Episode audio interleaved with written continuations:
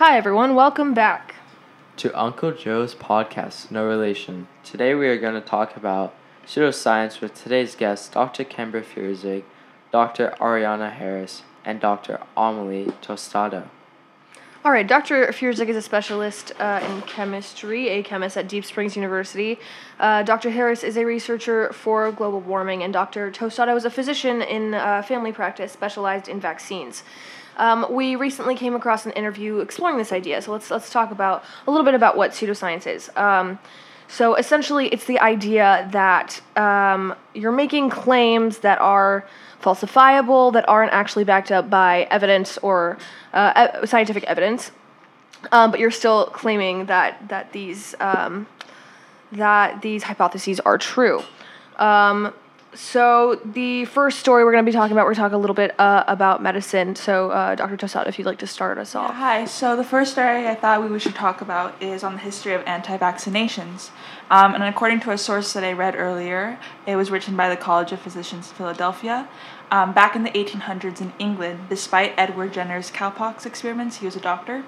Um, he proved that he could protect the child from smallpox, um, even if they were infected, and he used the lymph from a cowpox blister to cure that um, that issue. Uh, but many people still criticize him for his scientifically proven discoveries. And what did they do instead to, to prevent smallpox since they, they didn't actually believe him? Yeah, so some parents would score the flesh on a child's arm and they would insert lymph from a blister of a previous person who had been previously vaccinated. So Uh, I mean, you, you have that idea of people just kind of making things up as they go along uh, and basing their premises and their hypotheses on these like science that that uh, on unscientific notions. Um, so yeah, I mean, why would they why would they do this? Why would they do such a thing? Um, well, there was definitely a religious aspect to that. So the clergy believed that the vaccine was unchristian because the cause of smallpox um, came from an animal, and other vac- anti-vaccinators just did not believe in Edward's medicine and were just highly skeptical of his science. So in this case, um, the the pseudo the pseudo the pseudoscience is is based on is, is based on religious ideas, and um, uh, so yeah. So in this case, in this case, we've got um, pseudoscience stemming from uh, from religion, which is definitely one of the the main reasons um, that people tend to to kind of make up these ideas. All right. So uh, thank you very much, Dr. Tostado. Um, next, we're going to talk a little bit about pseudoscience within within the the the realm of climate science um, and climate change. So, so Dr. Ariana Harris, if you would like to, if you'd like to start us off. Yes, hello. So I just want to say thank you so much for having me on the podcast. Of course, thank you for coming. Um, so I'm just going to start by defining what renewable energy sources are and why they're important and why we should be using them. So renewable energy is any energy source that is naturally replenished. Um, some examples of them are wind, solar, um, hydroelectric um, energy. But some may ask like why we should be using renewable energy sources. So there are so many benefits to using renew- renewable energy sources, um, both environmentally and economically. Mostly because generating energy that produces no greenhouse gas emissions from fossil fuels reduces um, all types and most types of air pollution. Um, and diversifying energy supply and reducing dependence on imported fuels is also just much cheaper in general.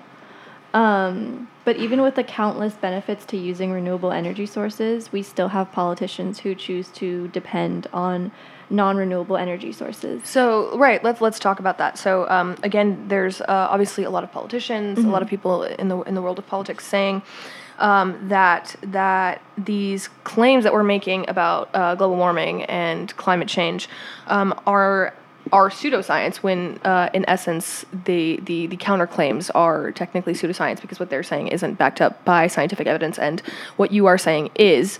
Um, why exactly why are why are they claiming um, why are we why are they claiming that this is pseudoscience and and why essentially are they making up all of these claims um, that it isn't true why don't they want to believe uh, that climate change is real I think the interesting thing is that I don't think it's necessarily them not believing that climate change isn't real, but I think it's just the money that's been involved through lobbying with all the oil companies and mining companies and the logging companies.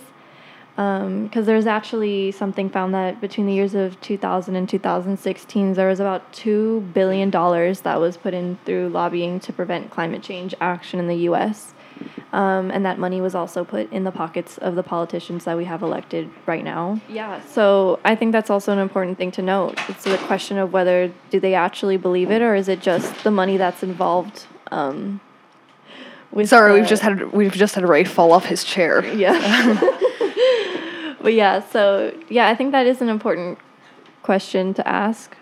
Yeah, definitely. I definitely agree. So, so obviously, looking at those two examples, we have um, from the, the biological perspective, we have um, uh, pseudoscience coming coming from stemming from religion, and then we also have um, uh, politics behind a lot of it as well. Um, so, next up, we're going to go to Dr. Fierzig. He's going to talk to us a little bit about the chemistry um, behind it and, and pseudoscience within um, the realm of chemistry. Dr. Fierzig. Absolutely, thank you. Well, what I'd first like to talk about before addressing the chemical realities of this situation is the context of those chemical realities within the climate science that Ms. Harris is talking about. Um, there's a lot of talk about renewable energies being a viable way of sustaining our um, our mode of life with you know cars and energy being used just in a way that is completely omnipresent in our day to day lives. Um, without contributing to climate change. However, what we see increasingly in countries in which those solutions are put into practice is that they actually have to turn their coal fired generators back on, as is the case in Germany, because we just don't have enough battery capacity, this is where the chemistry comes in, to store all of the energy that is being produced by wind and solar and other, other renewable mm, sources. So, uh, for instance, what we see, and you know, this this comes back to the chemistry, which is my specialty.